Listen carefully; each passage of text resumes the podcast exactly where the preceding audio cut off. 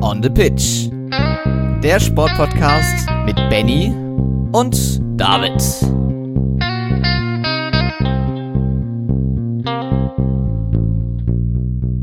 Herzlich willkommen zur 132. Folge von On the Pitch, der Sportpodcast. Und ja, ein nächster Schritt geht in die Richtung des Winters, äh, zumindest aus, ja, aus der Sportsicht gesehen. Denn ja, am Wochenende starteten einige weitere Wintersportarten äh, in die Saison und äh, natürlich haben wir viel Zeit wieder vor dem Fernseher verbracht, um das für euch zu zerpflücken. Und äh, darauf freue ich mich natürlich heute besonders. Moin David. Ja, ich mich auch. Hi Benny. Wir haben natürlich zu Beginn ganz viele verschiedene Sportnews und Disziplinen am Start. Wir werden ganz kurz in den Tennis schauen. Wir haben Darts, Handball, Basketball und NFL auf dem Programm. Da gab es ja das Thanksgiving-Wochenende.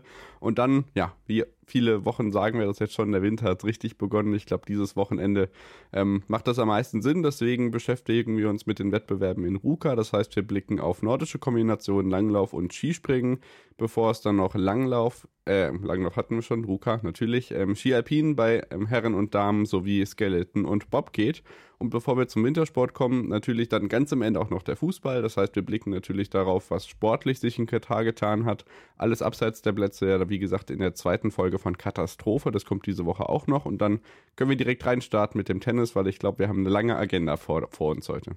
Ja, absolut. Und auch im Tennis gibt es ja nicht so viel äh, zu berichten, bis auf natürlich dem Davis Cup, äh, der jetzt endlich zu Ende gegangen ist. Äh, Deutschland ist ja bis ins Viertelfinale gekommen, äh, unterlag da dann Kanada knapp mit 1 zu 2. Und ja, genau dieses kanadische Team hat am Ende auch den Titel geholt. Äh, Im Finale ging es dann gegen ähm, ja, äh, Australien. Ähm, Kokinakis, die, die Mauer und äh, Purcell und Thompson im Doppel.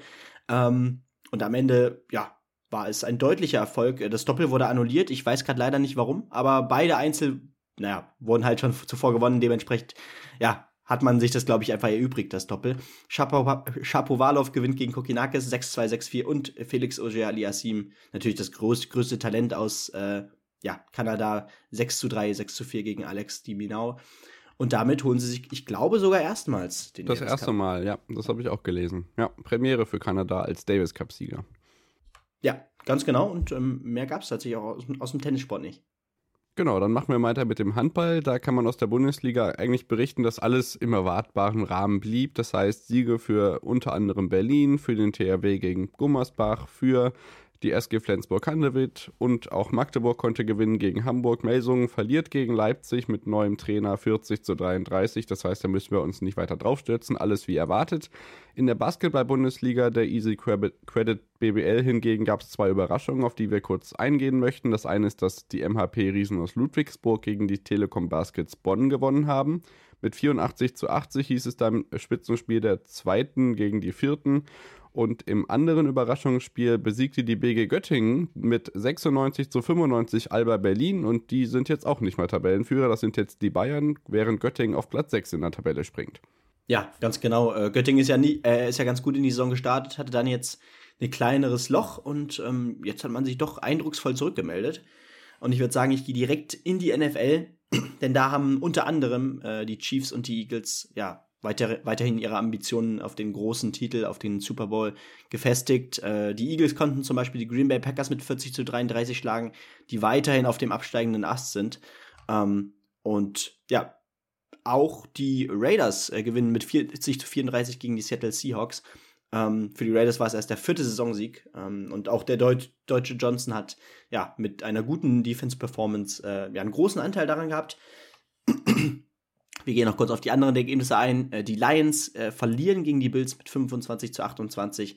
Die Cowboys gewinnen gegen die Giants 28 zu 20. Die Vikings besiegen die Patriots 33 26. Die Panthers die Broncos 23 zu 10. Die Bucks verlieren erneut, diesmal gegen die Browns 17 zu 23, nachdem ja, ja Tom Brady unter anderem in den letzten Spielen doch ja, wieder einiges an Boden gut machen konnte mit seinem Team. In Overtime, ja. In Overtime verloren sie, genau. Äh, die Jaguars verlieren ganz knapp gegen die Ravens 8, äh, 27, nee, andersrum, die Ravens gewinnen, äh, verlieren gegen die Jaguars, so 27 zu 28.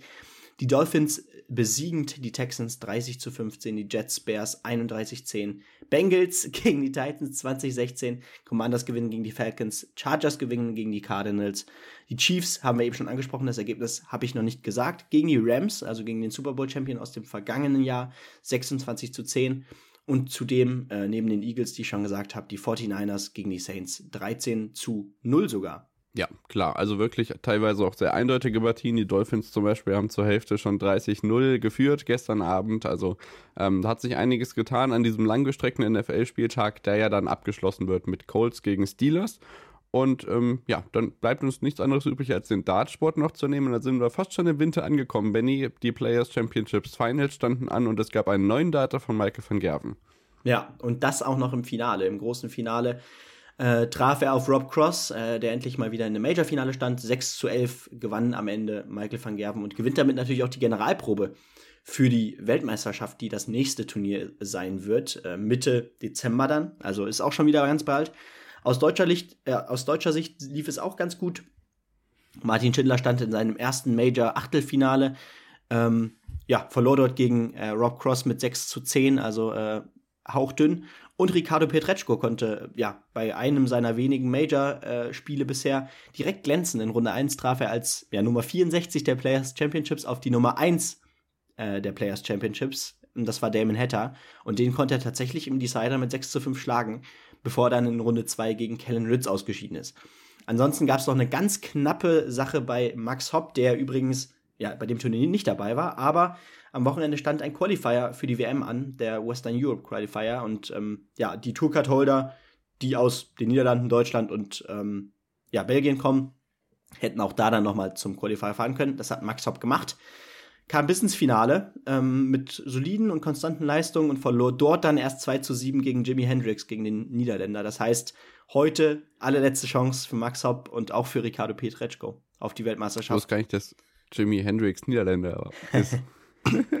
ja, da haben die Eltern, glaube ich, äh, ganz clever gemacht mit dem Namen. Sehr schön.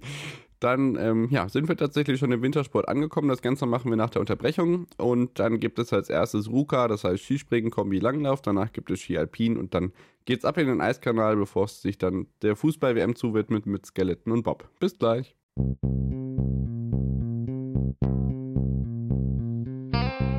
On the Pitch der Sportpodcast mit Benny und David.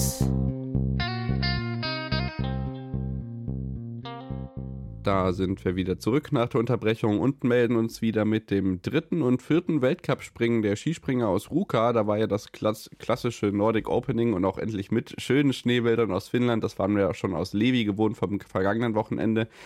Die Kombinierer waren am Start, die Langläuferinnen und Langläufer waren da, aber natürlich auch die Skispringer und mit denen wollen wir anfangen heute. Es gab zwei Schanzenrekorde.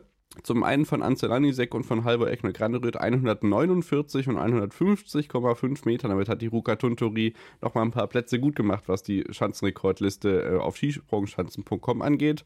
Ähm, was gibt es zum Wochenende zu sagen? Ähm, ja, die Quali am Freitagabend wurde auf Samstagmorgen verschoben, weil die deutschen Skier zu spät ankamen. Und aus ja. deutscher Sicht ebenfalls positiv ist die Nachricht, dass Willingen weiterhin Bundesstützpunkt sein wird. Das können wir noch zu den Rahmendaten sagen und zum sportlichen Geschehen kann Benny jetzt gerne den Einstieg geben.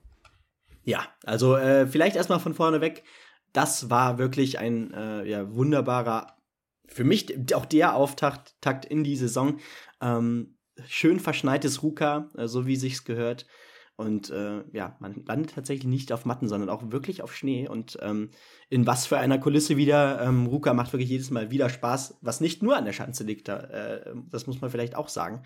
Ähm, und ja, wir blicken vielleicht mal auf die Ergebnisse. Wir, wir beginnen am Samstag. Äh, Ansel Lanischek gewinnt den ersten Weltcup der Saison von ihm. Ähm, vor Stefan Kraft, der auch schon in Nuss äh, sehr gut dabei war, und Piotr Schuwa, der das Podest vollendet.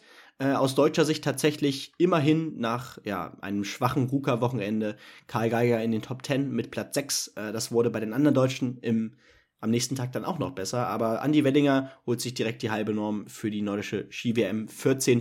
Markus Eisenbichler 16. Pius Paschke auch in den Top 20 wieder mit Platz 18. Stefan Laie, der an diesem Wochenende übrigens ja, Philipp Raimund ersetzt hat, äh, auf Rang 21.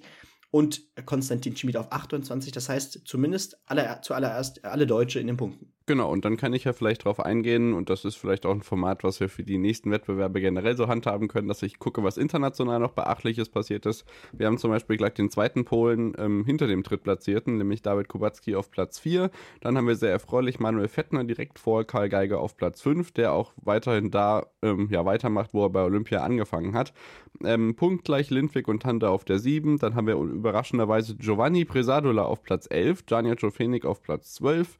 Ähm, Bendik Jakobsen-Hegli, der uns ja beim Skifliegen in Oberstdorf Spaß gemacht hat, direkt vor Robert Johansson auf Platz 19. Und sonst international beachtlich ist soweit nur noch, dass Fatih Arda Ipchionu nach 135 Metern im ersten Durchgang zwei Weltcup-Punkte holt. Und dass Ryoyo Kobayashi, der Gesamtweltcupsieger von äh, der vergangenen Saison, übrigens in der ersten Runde ausgeschieden ist. Ähm, ja. Ähnlich übrigens wie an Tag, nee, ich glaube an Tag 2 ging es in die Punkte, aber auch nicht so weit. Das werden wir gleich sehen. Äh, das, das, werden wir gleich sehen. Aber ja, ähm, auf jeden Fall, da, da ist schon mal was zu sehen, dass es nach vorne auf jeden Fall weiterhin spannend bleibt. Das Podest ist wieder ein anderes. Stefan Kraft, der sich da so ein bisschen, auch mit Anzelanischek übrigens, äh, ja, ein bisschen herauskristallisiert als äh, die Konstanz. Ähm, und dann würde ich sagen, blicken wir direkt auf Tag 2. Denn auch da ist Stefan Kraft auf dem Podium und äh, da gab es tatsächlich einen Doppelsieg, David. Äh, Stefan Kraft gewinnt mit Halvor Egner Garnerüth punktgleich mit 304,5 Punkten den zweiten Weltcup an diesem Wochenende vor Naoki Nakamura. Äh, der Japaner holt damit sein erstes Podium. Ja, das gab es das letzte Mal vor, ich glaube, acht Jahren mit äh, Simon Amano und Noriaki Kasai, die auch in Ruka punktgleich gewonnen hatten. Also äh, durchaus Tradition an diesem Standort und auch für überraschende Podiumsplatzierungen gut. Ruka, das haben wir ja nicht zuletzt dank dem legendären Podium von äh, Pascal Botner vor Urzeiten mal gesehen. Wie gesagt, Naoki Nakamura das erste Mal überhaupt auf dem Podium und da gab es auch wirklich ein richtiges Schaulaufen, was die Weiten angeht. Wir hatten ganz viele Weiten über Hillsize ähm, und ähm, ja, soll ich mit der deutschen Platzierung weitermachen? Dann können wir das gerne so handhaben. Andreas Wellinger wird erfreulicher Siebter. Das war deutlich erfreulicher, was die Mannschaftsleistung angeht, als das in den vergangenen Wettbewerben noch der Fall war. Pius Paschke auf der 8, punktgleich mit Schofenik. Eisenbichler auf der 10. Konstantin Schmid wird 21. und leider ausgeschieden und das war wirklich traurig. Stefan Laie 32. Karl Geiger 33. und ebenfalls ausgeschieden zum Beispiel zum Beispiel Mackenzie Boyd Klaus, der sich jetzt in der Liste derjenigen mit den meisten Weltcup-Springen ohne zweiten Durchgänge zu erreicht haben, weiterhin nach oben kämpft. Ist, glaube ich, jetzt gesamt Fünfter oder Sechster in der Tabelle. Ja, ja, also grundsätzlich wäre ich ja mit diesem Wochenende aus deutscher Sicht sehr zufrieden. Ähm, hätten wir dann am zweiten Tag nicht noch ja, Kahle als äh, mit natürlich deutlich mehr Ambitionen und äh, Stefan Laie außerhalb der Punkten dabei gehabt. Äh, grundsätzlich vier Leute an diesem Wochenende in den Top 10 gewesen. Das ist äh, stabil, würde ich sagen. Ähm, und äh, ich glaube, da freut man sich dann auch wirklich auf ja, eine der Heimschanzen mit TTC Neustadt. Ähm, ich glaube, dann werden vielleicht auch die ersten Top-Ergebnisse kommen. Ich habe jedenfalls ein gutes Gefühl beim Team. Äh, bin auch gespannt, wie das jetzt mit Laie und Raimund geregelt wird. Ich glaube, es lag ja daran, dass ob es eine Erkältung war oder irgendwas krankheitsbedingtes auf jeden Fall bei ähm, Raimund. Ich schätze mal, dass wenn er dann wieder fit ist, er auch äh, Stefan Laie ersetzen wird wieder. Mhm, das glaube ich auch. Also das wird, wie gesagt, ein stetiger Wechsel werden mit den jeweiligen Weltcup-Zyklen, wer da den letzten Weltcup-Startplatz ergattern kann. Vielleicht kommt dann mit den Conti-Cup-Leistungen in den nächsten Monaten noch einer dazu. So ist das ja in der Regel. Ähm, ich möchte noch Manuel Fettner hervorheben, der Elfter geworden ist am Sonntag. Also es ist einfach weiterhin unglaublich, was der mit 37 Jahren da auf die Schanze brettert. Ähm, Bresadola schafft es auch ein zweites Mal unter die Top 20. Und ansonsten glaube ich nichts ähm, Nennenswertes. Wladimir Zugrawski kommt äh, zweimal in die Punkte, wenn ich mich nicht irre, an diesem Wochenende. Ja. Und in TTC Neustadt hofft man darauf, dass sie genug Schnee haben, um in zwei Wochen diesen Weltcup austragen zu können. Denn am kommenden Wochenende sind bei dem ähm, ja, nordischen großen Wochenende in Lillehammer nur die Damen dabei, aber auch die haben ja ein ja, beachtlichen Saisonauftakt durchaus verdient und das ist auf, ja. dem, auf der Olympiaschanze von 1994 durchaus gegeben. Ja, dann. Ähm, absolut, nur ich hätte noch gerne hinzugefügt, dass, dass äh, weil wir ja eine ähm, ja, Skisprung-Saisonvorschau äh, aufgenommen haben vor der Saison. Ähm, ganz interessant, dass die Polen, die wir doch so ein bisschen äh, ja, abgeschrieben haben, in Anführungszeichen, oder jedenfalls denen, denen nicht so eine gute Saison zugetraut haben, doch auch im Kollektiv so stark bisher sind. Ich meine, ähm, also Kubacki hat ja direkt am ersten Wochenende beide Events gewonnen. Äh, Shua einmal Fünfter, einmal Dritter an diesem Wochenende. Kubacki auch wieder in den Top Ten gewesen. Ähm, das sieht gar nicht so schlecht aus. Und ähm, ja, damit weiter. die Frauen werden für solche Platzierungen nicht sorgen im polnischen Skiverband. Und was vielleicht fürs Frauenskispringen noch ganz interessant ist, dass äh, Maren Lündby auch angekündigt hat, dass sie sich jetzt doch eher auf die ähm, ja, großen Höhepunkte, unter anderem das äh, Skifliegen in Wickersund konzentrieren will. Also die wird, was meine Tipps angeht, vielleicht für Überraschungen sorgen, aber nicht in der, während der ganzen Saison. Da bin ich also gespannt, wie das am kommenden Wochenende ähm, ja, losgeht. Ich weiß auch gar nicht, ob sie dabei ist, weil sie in Lillehammer vor einigen Monaten ja auch ihre ersten Sprünge wieder gemacht hat nach der langen ähm, Pause. Also man darf gespannt sein, wie sich das entwickelt. Und wir bleiben in Ruka und machen weiter mit der nordischen Kombination. Und da ging die Saison gleich mit einem Sensationsliga los aus deutscher Sicht. Ja, ganz genau. Also ähm, ja, in der nordischen Kombination sind ja die deutschen Starter äh, ja eigentlich schon traditionell stark und äh, das zieht sich auch weiter, nur mit jetzt mit einem neuen Namen. Ähm, Julian Schmid äh, gewann tatsächlich am Freitag seinen ersten Weltcup, ähm, auch schon oft in der vergangenen Saison auf dem Podium gewesen und hat sich da auch schon als großes Talent herauskristallisiert, der Mann, der 1999 äh, erst geboren ist und ja, schlug mit unter, unter anderem erst einer Weite von 142,5 Metern äh, ja, äh, Oftebrö, ähm, Ritzek, Frenzel, alle diese großen Namen und äh, startete, glaube ich, von zwei und konnte dann Ryota Rama, äh, Yamamoto dann auch noch auf der Strecke äh, ja, einholen und äh, damit dann seinen ersten Weltcupsieg feiern. Drei dann Öftebrö, ähm, Ritzek knapp am Podium vorbei, ähm, auf Rang 4, Erik Frenzel auf 5 und Manuel Feist auch noch in den Top 10 mit Platz 10. Johannes Lamparter, auch eine der Überraschungen in den letzten Jahren, äh, ja, startete ein bisschen verhalten in die Saison. Äh, diesmal 13. Auch Jan Magnus Rieber hatte erst Probleme, gerade beim Springen, weil äh, der Sprung nur auf 124,5 Meter ging. Äh, da war dann doch einiges an Rückstand aufzuholen. Das war dann nicht mehr möglich. Vincent Geiger auf Rang 19 noch in den Top 20, Terence Weber auf Rang 24 und äh, David Mach, der neue Mann, äh, auf Rang 39. Und äh, wir schauen direkt auf den Samstag. Da ging es nämlich auch ähnlich erfolgreich für die deutschen Athleten weiter. Auch wenn es da nicht der nächste große Weltcupsieg für Julian Schmid war, stand am Ende Rang 2 da und das direkt hinter dem, ja, hinter dem Phänomen, wenn man so sagen will, Jan Magnus Rieber. Ähm, da ging dann der erste Sprung nicht schief, 136, äh, 136 Meter und konnte das Ding dann ganz entspannt nach Hause fahren, weil er auf der Strecke halt doch einfach der beste Mann ist. Äh, Öftebrühl ja. wieder auf drei, ähm, das ist auf jeden Fall ein starkes, starkes Wochenende auch von ihm gewesen. Vincent Geiger diesmal immerhin nochmal in den Top 10 gewesen, auf Rang 9 und äh, Johannes Ritzek auf 10, äh, Manuel Feist auf Rang 13, Erik Frenzel noch auf Rang 17 und David Mach äh, geht auch in die Punkte mit Rang 24, direkt vor Terence Weber auf Rang 25. Und dann gab es ja noch was Besonderes, nämlich den Massenstart. Das heißt, eigentlich ist ja ähm, in der nordischen Kombi ähm, die Tradition, dass man natürlich auf der Schanze startet und dann äh, ja ab zum Langlauf geht, um äh, den Sieger äh, auszukämpfen. Und ähm, ja, beim Massenstart ist tatsächlich das Besondere, dass es wie eben zum Beispiel beim Biathlon-Massenstart, auf der Strecke losgeht, alle starten zusammen und ähm, danach geht es auf die Schanze. Also eine interessante Reihenfolge. Auch da gewinnt am Ende Mag Jan Magnus Rieber ähm, vor Matteo Bo, dem Franzosen, und Ryota Yamamoto, der auch ein sehr gutes Wochenende hinter sich brachte. Öftebro auf 4, Julian Schmid nochmal auf 5, holt einige Weltcup-Punkte, Feist 6, Erik Frenzel 9, ähm, Johannes Ritzek auf 17, Terence Weber auf 19 und äh, David Mach auf 36, Vincent Geiger sogar nur auf Rang 43. Genau, das war sehr erfreulich, Julian Schmid mal im gelben Trikot zu sehen. Mal gucken, vielleicht kann das ja noch das ein oder andere Mal vorkommen dieses Jahr. Man darf ja wohl noch träumen dürfen. Jan Magnus Rieber kann sich an diesem Wochenende seinen sage und schreibe schon 50. Weltcupsieg sichern. Also Unfassbar. der macht jetzt wirklich Rekordjagd äh, noch und nöcher. Was den Massenstart angeht, sind, ist das ja ein Wettkampfformat, was es ja ganz früher schon mal häufiger gegeben hat und natürlich versucht die nordische Kombination im Rahmen des Kampfes um den Olympiaerhalt wo es ja schlechter aussieht denn je. Da ist ja wirklich ganz großes Debakel am Start. Ähm, ja, versucht mal alles, um die Aufmerksamkeit zu, zu erlangen und ähm, ganz interessante Einblicke da rein. Zum Beispiel auch noch als Tipp für euch den Podcast von und mit Vincent Geiger She Happens euch ans Herz zu legen. Da war unter anderem Karl Geiger zu Gast. Es ging um das Superteam. Es ging aber eben auch um die Debatte und das wird sich sicherlich in den kommenden Wochen fortsetzen, wie ähm, ja, es um die nordische Kombination bei den Olympischen Spielen bestellt ist. Dann ähm, ja, machen wir mit dem Langlauf weiter. Ähm, die Kombinierer übrigens auch in Lillehammer am Start am kommenden Wochenende, also geht es da direkt weiter.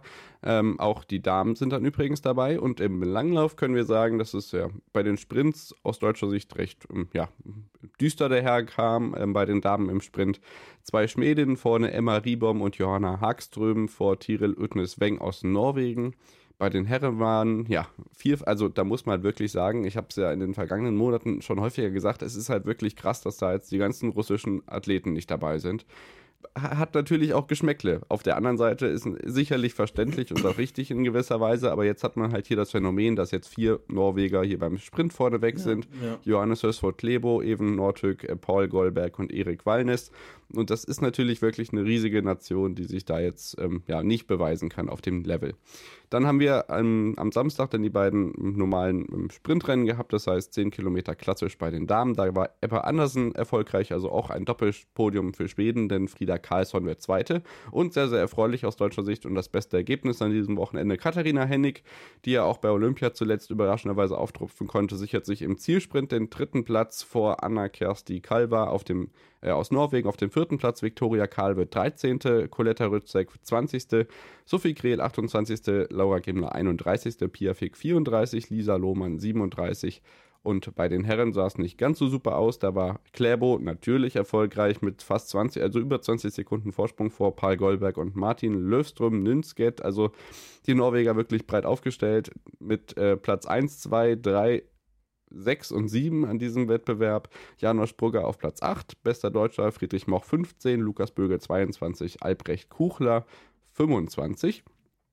Und dann am Sonntag ist ja fast schon logisch, dass dann die Verfolgung noch hinterherkommt, dann über 20 Kilometer im freien Stil. Wieder Doppelpodium für Schweden bei den Damen. Frieda Karlsson vor Ebba Andersen. Das heißt, die beiden haben die Plätze getauscht. Dann drei Norwegerinnen und die beiden besten Deutschen sind auf den Plätzen 13 und 14 zu finden. Und da kann man natürlich schon erwarten, dass es sich um Katharina Hennig und Viktoria Karl handelt. Krehl und Rützek sowie Lohmann auf 30, 31 und 36. Und bei den Herren sieht es ein bisschen besser aus. Da gab es mal wieder erwarten Norweger auf Platz 1, 2, 5, 7, 8, 10 und 11. Friedrich Moch wird 9. Lukas Bögel 13. Also, ähm, ja, da werde ich mich jetzt, glaube ich, noch die nächsten Wochen ein bisschen, ja, ich weiß nicht, ob ich mich drüber lustig mache, ob ich es kritisieren werde oder ob ich es einfach nur hinnehme. Diese geballten Norweger, das wird sich jetzt wirklich total durch die ganze Saison ziehen. Ich bin mir nicht sicher, was ich davon halten mag. Ja, das wird ein Phänomen sein, was uns auf jeden Fall noch begleiten wird. Ähm, hm ja, äh, ich muss, muss mal schauen, wie das jetzt äh, endet. Nächste Woche Lillehammer. Ähm, ja, dann noch äh, direkt auf der Heimpiste. Da wird es nicht anders aussehen. Ähm, können wir, glaube ich, mit rechnen. Und ähm, ja, sollte ich damit in den Eiskanal gehen? Noch nicht ganz. Wir können sagen, dass ähm, morgen der Biathlon-Weltcup startet. Da geht es dann los mit den ersten Wettbewerben dort. Auch Rodeln gibt es ab nächsten Wochenende in Innsbruck. Eagles werden da die ersten Wettbewerbe äh, ausgetragen. Das heißt, wir sind nächste Woche mit noch mehr Wintersport am Start, wobei die Herren Skispringer da wegfallen. Wir machen jetzt eine kurze Unterbrechung und sind dann wieder da mit Ski Alpin, Skeleton und Bob. Bis gleich.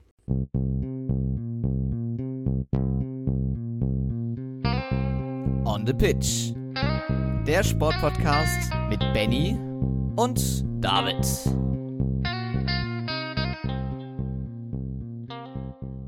Da sind wir wieder zurück nach der Unterbrechung und melden uns wieder mit dem dritten Teil dieser Folge und dem zweiten Teil, mit dem wir uns in dem Wintersport auseinandersetzen. Benny, ähm, ja, Zeitverschiebung nach Amerika ist ja auch immer ein Thema bei Sportübertragungen. Das heißt, die NFL hat nachtschlafende Zeit. Das heißt auch für die Ski-Alpin-Wettbewerber an diesem Wochenende, dass man sich hm, ja, nicht so früh den Wecker stellen musste, um Ski-Alpin-Wettbewerbe zu verfolgen, ne? Ja, dann gab es tatsächlich mal Wintersport zur Primetime. Das hat auch richtig Spaß gemacht.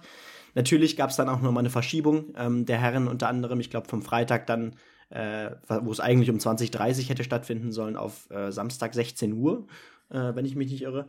Aber ja, äh, auf jeden Fall, es macht auf jeden Fall sehr viel Spaß, abends auch Wintersport gucken zu können. Ähm, das macht es dann nochmal ein bisschen besonderer, auf jeden Fall. Genau, da sind ja dann meistens auch auf jeden Fall ein Speed-Wettbewerb dabei, weil eben gerade die Austragungsorte wie Beaver Creek, das ja nächste Woche bei den Herren dran ist, natürlich mit Speedrennen nur so trotzt. Die Herren waren dieses Wochenende in Lake Louise, die Damen waren in Killington, haben da Technikdisziplinen ausgetragen. Für die geht es dann diese, äh, nächste Woche auf die Piste, also doch diese Woche, auf die Piste, auf denen die Herren in den letzten Tagen aktiv waren, also die auch in Lake Louise dann am Start.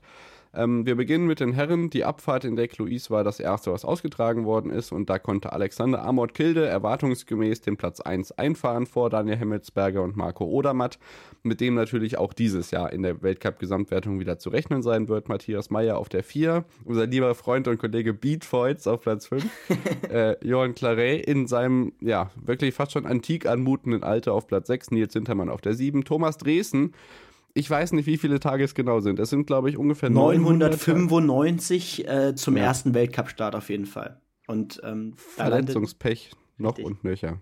Ja. Und, und, dann in den Top 10. Das ist das, was Benny sagen wollte. Platz ja. 8 beim ersten Weltcup-Auftritt nach ja quasi drei Jahren Abwesenheit. Eine Sekunde Rückstand zur Weltspitze. Das ist ein überragender Einstieg und man kann es nicht hoch genug hängen. Ähm, ich hatte irgendwie schon Sportler des Jahres immer, äh, Sportler des Jahres habe ich natürlich in meinem Kopf, das ist Manuel Fettner, aber ich denke, dann wird äh, Thomas Dresden auf jeden Fall Adler der Woche. Oder? Adler der, jetzt sage ich schon Adler der Woche, Athlet der Woche natürlich. Ja, er kommt auf jeden Fall in Frage. Äh, da werden wir uns gleich nochmal zusammensetzen. Aber ähm, ja, es wurde ja sogar am Sonntag dann noch besser. Du wirst ja gleich drauf kommen. Ich glaube, er wurde dann nochmal Fünfter. Ähm, also was für ein Wochenende, ähm, direkt so reinzustarten. Ähm, wenn das so weitergeht, dann können wir uns ja endlich mal wieder auf einen Topmann da vorne einstellen. Ich kann deine Hoffnung bremsen, das mache ich gleich. Ähm, es ist sicherlich im Gespräch und das werdet ihr über Instagram dann auch sehen, at onthepitch-pod. Romet Baumann wird in der Abfahrt 10. Dominik Schweiger 12., Simon Jocher 17., Beppi Ferstel 22., Andi Sander 31. Das ist also insgesamt wirklich ein richtig erfreuliches Ergebnis. Auch Luis Vogt, ein Neueinsteiger, wird 51. Das erste Mal mit dabei gewesen jetzt dieser Saison. Ähm, in Killington gab es dann den Riesenslalom der Damen. Da konnte sich das erste Mal seit sechs Jahren Lara Gut-Perami wieder einen Weltcupsieg im Riesenslalom sichern. Das hatte man gar nicht auf dem Schirm, dass es wirklich schon so lange her ist. Ähm, Marta Bassino auf Platz 2, Sarah Hector auf Platz 3, Petra Vlova auf Platz 4. Und für die deutschen Ergebnisse muss man da leider ähm, ja quasi die Ergebnisliste auf links drehen. Da ist leider keine Platzierung mit dabei. Michaela Schiffrin wurde nur 13. Das hat sich dann aber auch geändert. Ähm, da kommen wir gleich noch drauf. Super G am Sonntag hatte dann natürlich Marco Odermatt als Sieger 37 Hundertstel vor Alexander Amott Kilde, der die Abfahrt gewinnen konnte. Matthias Meyer, Abfahrts-Olympiasieger auf Platz 3, Vincent Kriechmeier auf Platz 4 und dann auf Platz 5 nicht Thomas Dresden, sondern Andi Sander. Ach. Das heißt, wir haben nicht nur einen Athleten mit Top-Ambitionen, sondern ein ganzes Speed-Team, das uns richtig, richtig viel Spaß machen wird in diesem Winter. Da bin ich sehr optimistisch. Simon Joche auf Platz 14, Robert Baumann auf Platz 17, Beppi Ferstel 27, Thomas Dresden 31, keine Weltcup-Punkte, aber ich denke, das ist in Ordnung. Louis Vogt kam leider nicht ins Ziel, aber ich denke, gerade was die Speed-Herren angeht, sind wir da richtig gut aufgelegt und haben da durchaus den einen oder anderen Weltcup-Podestplatz ähm, noch zu bejubeln in diesem Winter. Bei den Damen ähm, gab es dann noch einen Slalom und da auch wieder Doppelsieg, genau wie in Ruka beim Skispringen. Anna Sven Larsson, die Schwedin, gewinnt zusammen mit Wendy Holden aus der Schweiz. Katharina Truppe aus Österreich wird Dritte. Vlova und Schiffen auf Platz 4 und 5. Die würde man ja eigentlich auch auf dem Podium erwarten. Und auch hier muss man leider sagen, dass Andrea Filser und Lena Dürr ähm, nicht so erfolgreich waren. Das heißt, der Fokus, was die Erfolge aus deutscher Sicht angeht, liegt dieses Wochenende auf jeden Fall eindeutig bei den Herren Speed. Ja, absolut. Ähm, und da muss man auch wirklich sagen, äh, da sind die deutschen Herren auch in der Breite bei den Speed-Disziplinen zumindest ein bisschen besser aufgestellt als die Damen. Ähm, das sehen wir auf jeden Fall auch schon über die Jahre gestreckt so ein wenig. Ähm, aber natürlich auch da äh, Lena Dürr, Jessica Hilzinger und Co. Ähm, die sollen sich natürlich auch hier beweisen können. Ähm, Slaloms sind eben ihre äh, Top-Disziplin, aber ähm, so ein paar Weltcup-Punkte aus anderen Disziplinen mitnehmen ist da vielleicht auch gar nicht so schlecht. Ich würde sagen. ganz gut. Ja. Wir haben noch ein paar Weltcup-Siege übrig. Benny macht weiter. Ja. Und das sind eigentlich welche, also da, da gibt es, glaube ich, so ein Abonnement drauf. Quasi selbstverständlich, ja. Genau, ähm, Francesco Friedrich, den Namen, den habt ihr wahrscheinlich hier im Podcast schon öfter gehört. Ich weiß gar nicht, ob er schon mal Athlet der Woche war, aber sicherlich. Ähm, das müssen wir jede Woche machen. Wir fangen einfach gar nicht an damit. Ja, der Francesco Friedrich Athlet der Woche oder so, weil es so, so einen ja. separaten äh, Award noch. Athlet der Woche sponsert bei Francesco Friedrich. genau, aber ja. wir fangen erstmal an, äh, ja, mit ähm, Womit fangen wir an? Am besten mit Bob einfach. Nee, wir fangen mit Skeleton an, weil das schon am Donnerstag war. Ähm, auch da gab es Erfolge aus deutscher Sicht. Ähm, nämlich bei den Damen, denn Hannah Neise konnte tatsächlich äh, nach Olympia, nach dem Olympiatitel nun auch äh, ihren ersten Weltcupsieg feiern. Ja, da überlegt man sich zurecht, sie hat einen Olympiatitel vor ihrem ersten Weltcupsieg gewonnen. Ja, das war tatsächlich so. Äh, ich musste mir auch nochmal verwundert die Augen reiben, als ich das gelesen habe. Aber äh, ja, das war auf jeden Fall sehr erfreulich. Ähm, bei den Herren gab es kein Podest, aber auf jeden Fall einige Top-10-Plätze. Und wir gehen ähm, in, ja, warte mal, wir gucken nochmal her. Kurz Axel Jung auf 4, Christopher Grother auf 5. Die beiden Namen, äh, die sich da in den letzten Jahren ja oft äh, ganz vorne präsentieren konnten und auch äh, ja, um Titel mitgekämpft haben im Skeletten. Und wir gehen direkt in den Bobsport. Da stand äh, ja zum einen der Monobob an, der Damen. Äh, Kim Kalicki und Laura Nolte sind ja da die Namen, äh, die da normalerweise oft ganz vorne gehandelt werden. Ein Podest gab es leider nicht. Rang 5, Rang 7, äh, Kaliki 5, Nolte 7. Das Podest äh, besteht aus zwei Kanadierinnen, äh, Bianca Ribi und Sian, äh, Cynthia Apia und äh, der US-Amerikanerin Kaylee Humphreys. Ähm, Lisa Marie Buckwitz war noch dabei, eine weitere deutsche Athletin, die man bisher noch nicht so oft gehört hat. Die landete am Ende auf Rang 9. Ähm, dann gab es am gleichen Tag, am 25. noch den Zweierbob der Herren und da sind wir wieder. Francesco Friedrich gewinnt ihn natürlich. Ich muss unbedingt raussuchen, wie lange er jetzt schon ungeschlagen ist, weil das haben wir ja schon durch die letzte Saison durchgezogen. Ähm, er, gewinnt, er, gewinnt vor Bradley Hall, dem äh, ja, Briten, und äh, Johannes Lochner vollendet aus deutscher Sicht das Podium. Christoph Hafer auch in den Top 5 auf Rang 5, äh, also da auch wieder ein Top-Ergebnis aus deutscher Sicht. Bei den Damen am nächsten Tag ging es auch natürlich in den Zweierbob und da gab es den ersten Weltcupsieg bei den Frauen. Äh, Kim Kalicki gewinnt vor Melanie Hasler und Kaylee Humphreys, die zum zweiten Mal in Folge jetzt auf dem Podium war. Laura Nolte verpasst es wirklich hauchdünn. Ähm, ich glaube, ja, 0,09 Sekunden, 0,9 Sekunden Unterschied oder so, äh, auf Rang 4. Und dann gehen wir nochmal in den Viererbob, den gewann natürlich auch äh, Francesco Friedrich vor Bradley Hall, der wieder auf dem Podium stand. Taylor Austin aus Kanada vollendete das Podium. Lochner 6, äh, Christoph Hafer, ja, did not start. Und ähm, das war es tatsächlich aus dem Eiskanal. Ähm, ich würde sagen, ein Start nach Maß. Und äh, jetzt, nachdem wir den ersten Wintersportteil, den ersten großen Wintersportteil der Saison abgeschlossen haben, ähm, was ist denn da so dein Fazit nach diesem ja doch ja, sportlich tollen Wochenende? Das kann ich gleich sagen. Ich möchte gerne noch zwei Sachen zum Bob ergänzen. Zum einen, dass Francesco Friedrich jetzt zum Beispiel im Zweierbob schon 45 Weltcupsiege hat. Dafür, dass das ja pro Wochenende nur einmal ausgetragen wird, kann man sich schon diese Siegeserie äh, ahnen. Ich finde es auch ganz schön, dass die jetzt endlich wieder auf dem US-amerikanischen Kontinent ähm, fahren, denn man bedenke, die mussten jetzt zwei Winter nur in Europa fahren. Aufgrund der Corona-Pandemie hat man diesen ganzen äh, Reisestress jetzt außen vor gelassen. Das heißt, es geht jetzt als nächstes, man war in Whistler, nach, Lake äh, nach Park City und Lake Placid dann Mitte Dezember Dezember. Und ähm, ja, was soll ich sagen? Ich kann da jetzt ein Highlight gar nicht herausheben. Es ist einfach, ähm, also auf jeden Fall Julian Schmid, denke ich, in, im gelben Trikot bei der nordischen Kombination. Und ansonsten ähm, diese traumhaften Bedingungen, von denen man weiß, dass sie in Kusamo stattfinden. Ich hatte irgendwie auch zwischenzeitlich geschrieben am Wochenende, dass es ganz schön ist, irgendwie nicht diese viereinhalb Meter Rückenwind, Seitenwind, Böen auf der Ruka-Tunturi-Schanze zu haben, wo ein Harry, Harry Olli dann bei 85 Meter auf dem Vorbau landet oder so. Es war wirklich schön, ja. dass man dann so den Hang runtergleiten konnte, weil das ja wirklich eine Schanze ist, wo man quasi keine Höhe verliert. Und wenn man einmal über die 100 gekommen ist, sollte es ja auch über die 130 gehen. Also es hat wirklich Spaß gemacht und ähm, ich, sicherlich ist dein Herz dann richtig am Brennen, wenn der Biathlon wieder losgeht in den kommenden Tagen. Natürlich. Also ähm, ich muss auch sagen, ähm, bei diesen Top-Bedingungen hat's kam am Wochenende halt wirklich auch Wintersportfreude auf. Ähm, das war wirklich der Start, den diese Saison auch verdient hat. Ähm, und ja, jetzt geht's genau äh, am Dienstag schon nach Kontiolahti ähm, mit dem ersten Weltcup. Ich glaube, es geht mit den beiden Sprints los am Dienstag und Mittwoch ähm, der Damen und der Herren. Ich freue mich sehr drauf und da vielleicht auch noch mal eine Empfehlung. Ähm, die Extra-Runde in einem Podcast, äh, der gerade wirklich jeden Montag bis zum Saisonstart äh, ein Interview rausgebracht hat. Letzte Woche war Johannes Tinius Bö im englischen Interview zu Gast. Diese Woche ist es Michael Rösch nochmal ähm, zum Start der Saison. Also richtig toll, was, was die Jungs auf die Beine gestellt haben und da ähm, sollte man da vielleicht auch mal reinschauen. Genau. Dienstag Herren-Einzel 20 Kilometer, Mittwoch 15 Einzel. Kilometer Damen-Einzel und dann gibt es am Samstag die beiden Sprints und am Sonntag die beiden Verfolgungen und das war dann Kontiolahti.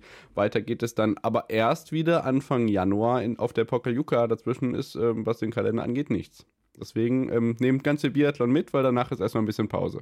Ja, ganz genau genießt es und äh, damit sind wir tatsächlich jetzt ja, mit dem ersten Wintersportblock der Saison durch.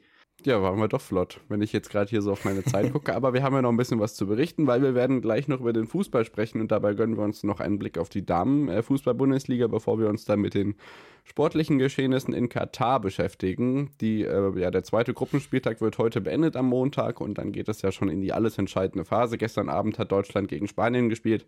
All das werden wir gleich besprechen. Wir hören uns. Bis gleich.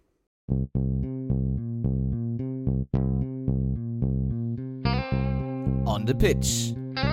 Der Sportpodcast mit Benny und David. Da sind wir wieder zurück nach der Unterbrechung und melden uns wieder mit dem Fußball, mit dem wir uns im letzten Teil widmen. Und da die Herren ja sich gerade größtenteils in Katar oder eben mit ihren Vereinen im Training befinden, blicken wir darauf, was in der Damenbundesliga so los ist. Wir können in den kommenden Wochen auch mal drauf schauen, was in den Herrenligen in Europa so los ist. Da gibt es ja durchaus auch beachtliche Ergebnisse. Das haben wir sonst immer mal gemacht wenn die Bundesliga pausiert. Und ich glaube, der Blick lohnt sich, denn die anderen europäischen Ligen international bei den Herren pausieren ja gar nicht so lange wie die Bundesliga. Deswegen wird sich das auf jeden Fall lohnen. Bei den äh, Damen können wir dieses Wochenende mal darauf schauen, dass zum Beispiel die TSG Hoffenheim gegen Turbine Potsdam 1 zu 3 gewonnen hat. Die Eintracht, die ja im Pokal gegen RB Leipzig ausgeschieden ist, gegen Leverkusen erfolgreich war, 1 zu 0 weiter auf Platz 2 in der Tabelle. Der SC Freiburg gewinnt gegen Werder Bremen 1 zu 2. In dieser Liga, die ja aus zwölf Mannschaften besteht, ist Freiburg jetzt Fünfter, Bremen auf 11. Potsdam übrigens letzter. Das ist wirklich traurig, gerade so für einen der größten Namen, die es im Frauenfußball gibt in Deutschland. Köln verliert hoch gegen Wolfsburg. Die Meisterinnen und Pokalsiegerinnen von dem VfL sind weiterhin unangefochten auf Platz 1 in der Tabelle. Duisburg gewinnt gegen Meppen. Schön, dass die beiden Teams auch in der ersten Liga sind, sind auch übrigens beide Aufsteiger. Und die Bayern gewinnen gegen Essen 2 zu 0 und sind auf Platz 3 in der Tabelle. Dann ähm, ja, können wir, denke ich, direkt nach Katar springen und äh, starten mit den ja, Spiel in dieser Weltmeisterschaft, die ja für viele Zwischentöne sorgt. Deswegen haben wir mit unserer Sonderreihe Katastrophe, ähm, wo wir abseits der Plätze schauen, was für Diskussionen da entstehen und natürlich auch unsere Meinung dazu kundtun. Hört da gerne mal rein. Da gab es letzte Woche den Auftakt und es wird auch diese Woche dann eine zweite Folge geben. Blicken wir jetzt auf die sportlichen Ereignisse und starten am Montag jetzt die Spiele einmal schnell durch, damit alle auf dem Stand sind und dann gucken wir am Ende, wie es in den Gruppen steht und was ich am dritten Spieltag tun kann. Wir starten am Montag nach dem Eröffnungsspiel mit England gegen Iran, Benny. Ja, ganz genau. Äh, ja, England gegen den Iran äh, natürlich auch ein Spiel, was ähm, ja symbolisch zum Start sehr besonders war, aber das besprechen wir, wie gesagt, auch in unserem anderen Podcast. England schlug Iran mit 6 zu 2 äh, sehr deutlich. Ähm, direkt ja zwei äh, ja, Titelfavoriten oder zumindest ähm, ja, doch, man kann sie Titelfavoriten nennen, starteten ja an diesem Montag England und eben die Niederlande. Die Niederlande, ja, gewannen dann spät gegen den Senegal, tat sich lange, lange Zeit schwer. Der Senegal machte defensiv einen ganz guten Job. Am Ende 2 zu 0 für die Niederlande. Und die USA und Wales trennen sich 1 zu 1 in dieser Gruppe, in der es, glaube ich, für beide Teams ja auch um diesen zweiten Platz und ums Weiterkommen geht. Am Dienstag kam dann gleich die erste Überraschung. Du hattest eben von Titelfavoriten gesprochen und da zählt natürlich auch Argentinien zu in Gruppe C eigentlich natürlich auf Platz 1 erwartet worden. Sicherte man sich keine Punkte im ersten Spiel, sondern verlor gegen Saudi-Arabien, was natürlich auch im ja, Königreich gleich dazu genutzt wurde, den darauffolgenden Mittwoch zu einem Feiertag zu erklären. Also Lionel Messi mit einem verwandelten Elfmeter, aber sonst ist da nicht viel passiert. Man hatte, ich glaube, drei Absetztore in der ersten Halbzeit, aber in der zweiten Halbzeit konnte man, ja, ist man einfach hier Opfer seiner schlechten äh, Konsequenz in der ersten Hälfte geworden und so konnte Saudi-Arabien eben mit zwei Toren dieses Spiel noch drehen.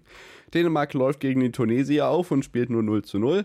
Ein weiteres 0 zu 0 dann bei Mexiko gegen Polen. Das heißt, Lewandowski musste zu dem Zeitpunkt weiterhin noch auf sein erstes WM-Tor warten und Frankreich gewann am Abend dann erwartungsgemäß deutlich 1 zu 4 gegen Australien. Ja, wir gehen in den Mittwoch. Ähm, apropos 0 zu 0, hier gab es direkt das nächste. Ja, Marokko genau. gegen Kroatien 0 zu 0. Ähm, ja, dann kam es zum ersten Spiel aus deutscher Sicht ähm, gegen Japan. Und ja, was soll ich sagen? Ich glaube, über weite Strecken erstmal ein solides Spiel gewesen. Dann der Elfmeter in der 33. Minute, Gündogan ver verwandelt ihn. Äh, kurz vor der Halbzeit wurde dann noch das Tor von Kai Havertz aberkannt und in der zweiten Halbzeit gegen Ende spätes 1 zu 1 durch Rizzo Doan, ähm, den du besonders gern aus Bielefelder Zeiten noch äh, natürlich, an den du dich erinnerst. Und no. Takuma Asano, der dann in der 83. zum 2 zu 1 äh, einnetzte. Also ja, die doppelte Bundesliga-Packung so gesehen, weil Asano spielt ja in Bochum. Was und damit. Hansi Flick. Genau, da gibt es dieses lustige Video. ähm, ja. wo, er, wo er nach dem Bundestrainer der deutschen Nationalmannschaft gefragt wird. Kannte er nicht. Äh, und, also ja. vor einem halben Jahr oder so. Ja, und jetzt hat er genau. gegen ihn getroffen und ja. Damit äh, ja, kein Start nach Maß für die Deutschen. Für Japan dafür unerwartet drei Punkte. Ähm, daneben Spanien, ja, 7 zu 0 gegen Costa Rica. Das höchste Ergebnis bisher in, äh, in dieser WM. Ähm, also definitiv, eine, so bleiben. Ja, definitiv eine Machtdemonstration. Ich glaube auch, dass es nicht nochmal höher wird. Und Belgien gewinnt gegen Kanada mit 1 zu 0 und tut sich auch da schwer. Genau, die Schweiz beginn, äh, gewinnt dann am Donnerstag im ersten und frühen Spiel 1 zu 0 gegen Kamerun. Das hat mich sehr gefreut, weil da natürlich auch wahnsinnig viele Legenden noch auf dem Platz rumstehen. Allein schon Shaka und Shakiri da im Mittelfeld zu sehen, ist schon irgendwie vielleicht auch nicht mehr ganz so häufig der Fall. Dann haben wir Südkorea, das sich gut schlägt, so wie vor vier Jahren schon, diesmal gegen Uruguay sich behauptet und einen Punkt holt, auch da torlos 0 zu 0. Dann hatten wir ein Spiel, wo wir beide wirklich mitgefiebert haben. Das ähm, muss man ja fast schon irgendwie ein bisschen vorsichtig sagen in diesen Tagen. Aber Portugal-Ghana war wirklich ein nervenaufreibendes Spiel. Zur Halbzeit 0 zu 0 und am Ende 3 zu 2 für die Portugiesen. Das war wirklich spannend und am Ende kam Ghana fast nochmal ran und ja, hat sich fast den Ausgleich erkämpfen können. Brasilien gewinnt am Abend in Anführungszeichen nur 2 zu 0 gegen Serbien. Da tat man sich lange schwer. Aber am Ende dann erwartete drei Punkte für den zweiten Favoriten aus Südamerika, der natürlich dann auch besser gestartet ist als die Argentinier. Dann kommen wir zum zweiten Spieltag und der begann dann am Freitag, Benny.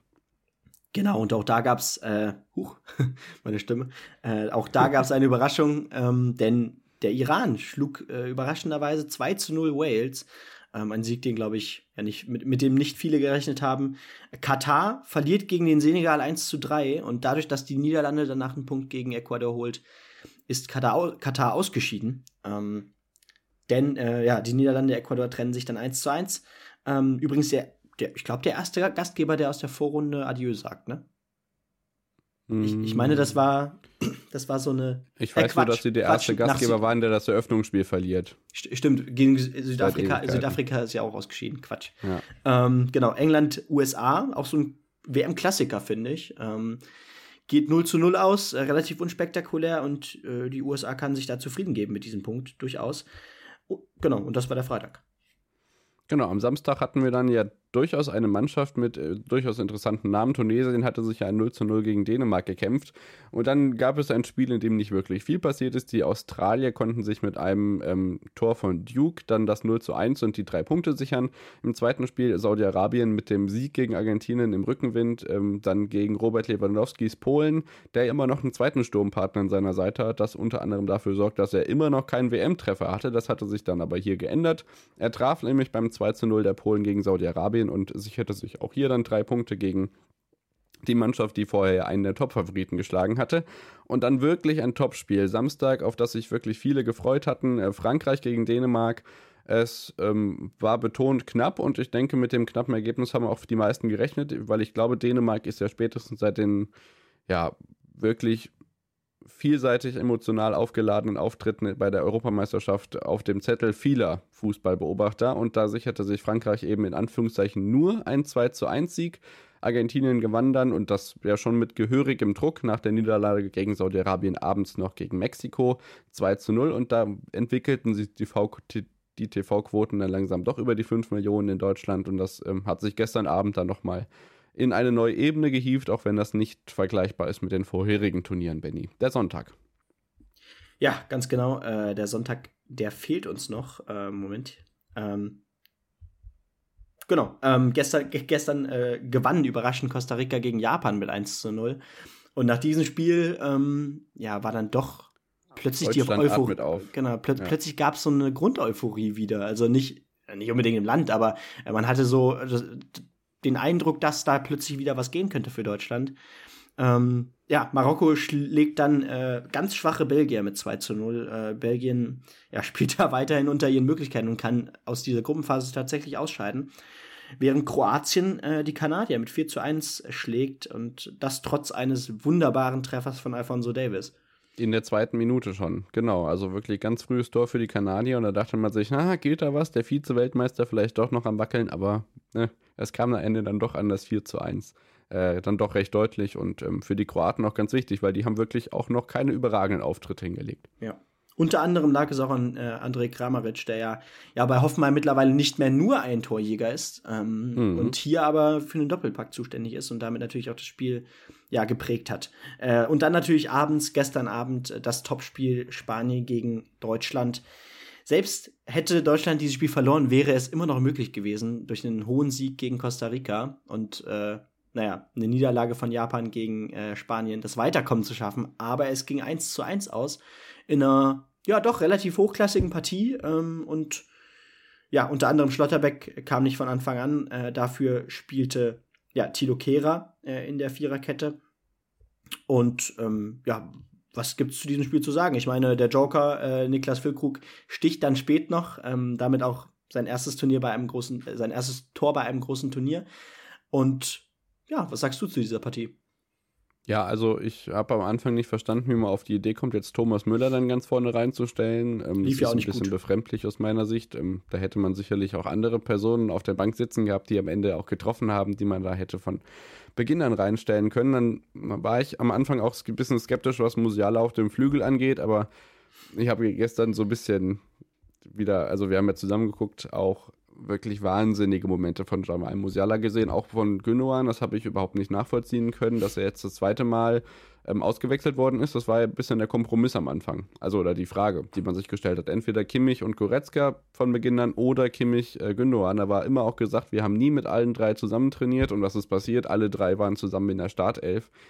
Ähm, äh, es hätte noch immer Jutje Jange, aber Goretzka mit einem starken Spiel, Kimmich, da ist Kimmich ist Kimmich und Gündogan hat eben auch keinen schlechten Auftritt hingelegt. Also bin ich gespannt, ob das jetzt noch einmal so passieren wird, weil das ja im Prinzip auch schwierig ist, einen von den dreien auf die 10 zu setzen, weil ich da gerne Musiala gehabt hätte. Es, es hat mich gefreut, dass Leroy Sané dann reinkam. Der hat auch richtig nochmal stark aufspielen können und unter anderem ja die der vorletzte Pass ist immer der beste. Ich sage es oft genug. Ähm, die quasi Vorlage für das ähm, 1 zu 1 gemacht. Also, ähm, ja, mal gucken. Am Ende verlieren wir gegen Costa Rica und alles ist vorbei. Von daher ähm, wage ich mal keine Prognose. Ja, und das war es tatsächlich von den Spielen, die bisher gelaufen sind. Äh, vielleicht noch mal kurz zu den Spielen heute. Kamerun, Serbien um 11, Südkorea, Ghana um 14 Uhr, Brasilien, Schweiz um 17 Uhr und heute Abend das Spiel Portugal gegen Uruguay. Und ja, das war die erste Folge mit einem Wintersportblog. ja, genau. Dann äh, können wir vielleicht noch mal kurz, äh, nur ganz kurz auf die Gruppen blicken, was uns am dritten ja. Spieltag erwartet. Unter anderem noch mit äh, solchen Derby-Spielen äh, wie Wales gegen England oder ähm, dann Deutschland, das äh, letzte Spiel dann am Donnerstag um 20 Uhr. Parallel dann natürlich. Die beiden ähm, Gruppenspiele werden jeweils mal parallel ausgetragen am letzten Gruppenspieltag, damit es da nicht eben zum Nicht-Angriffspakt von Lusail oder was auch immer was kommt. Ähm, dann blicken wir auf die Gruppen vielleicht. Ich denke in Gruppe A. Katar ist wie gesagt raus, Senegal noch mit einem kleinen Funken Hoffnung gegen Ecuador, aber das sollte ganz gut gehen und die Niederlande gegen Katar denke ich sicher durch. Ja, absolut. Also Katar hat ja nichts mehr, für das sie spielen kann jetzt. In gewisser Weise natürlich auch ähm, natürlich für ähm, die Kataris selber, dass, dass man hier noch in irgendeiner Weise zumindest auf dem Platz im letzten Spiel Gesicht zeigt. Ähm, sind wir einfach mal gespannt. Ich glaube aber nicht dran. Ich glaube, das gibt eine riesige Packung gegen die Niederlande. Wir gehen direkt in die Gruppe B. Da sieht es noch spannend aus, weil momentan ist der Iran auf Rang 2 mit drei Punkten vor den USA, die ja beide Spiele bisher unentschieden gespielt haben. Ähm, die USA muss gegen den Iran ran. Also die drei Punkte, die müssen es am Ende sein, um das Weiterkommen zu schaffen. Do or die.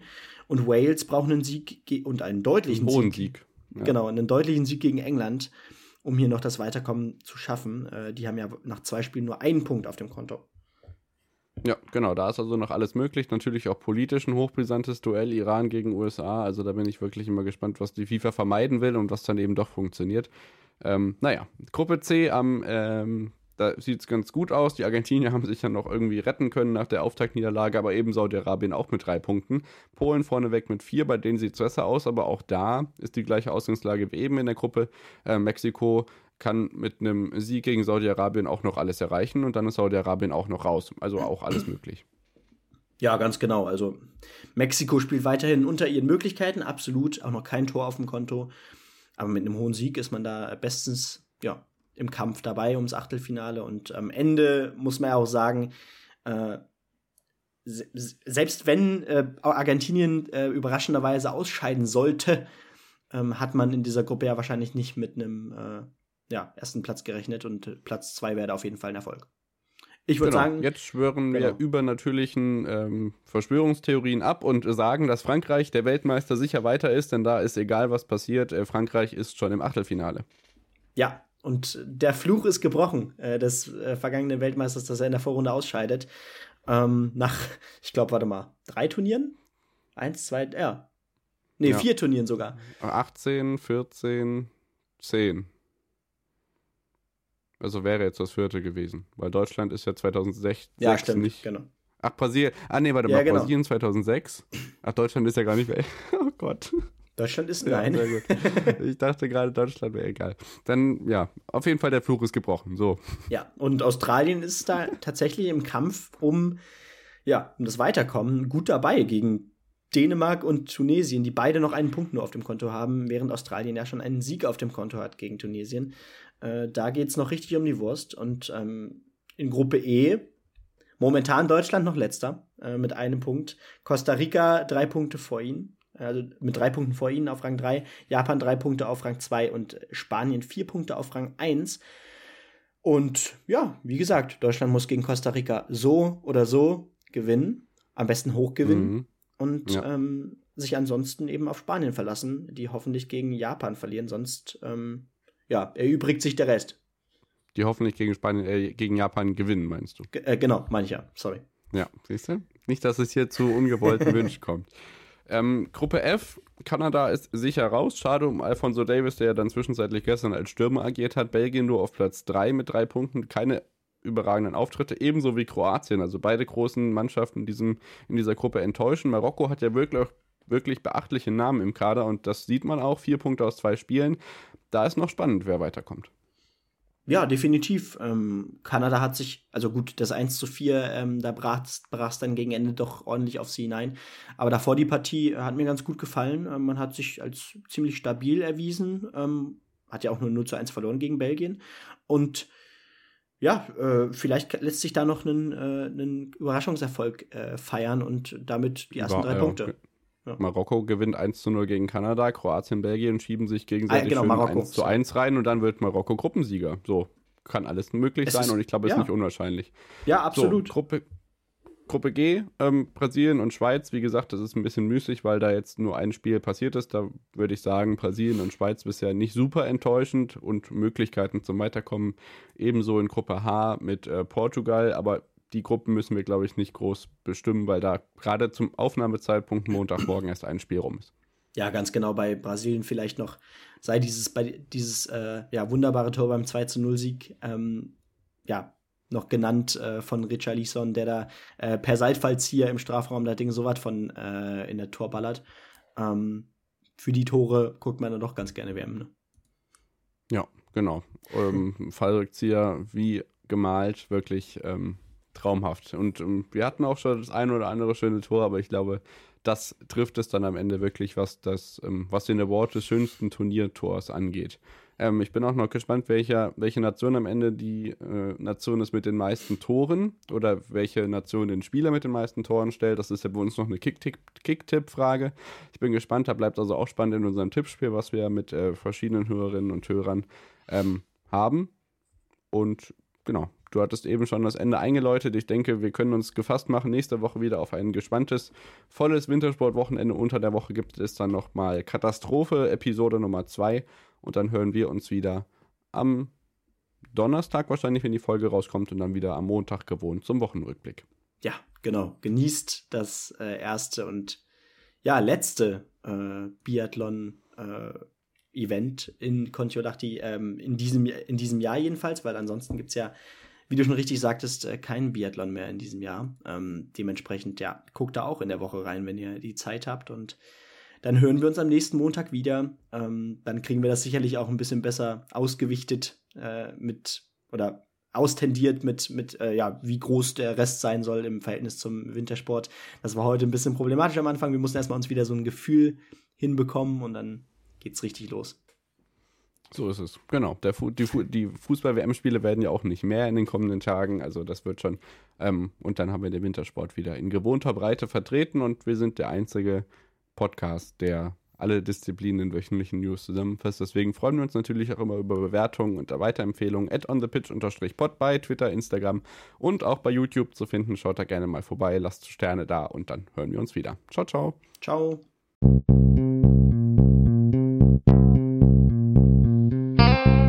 On the Pitch. Der Sportpodcast mit Benny und David.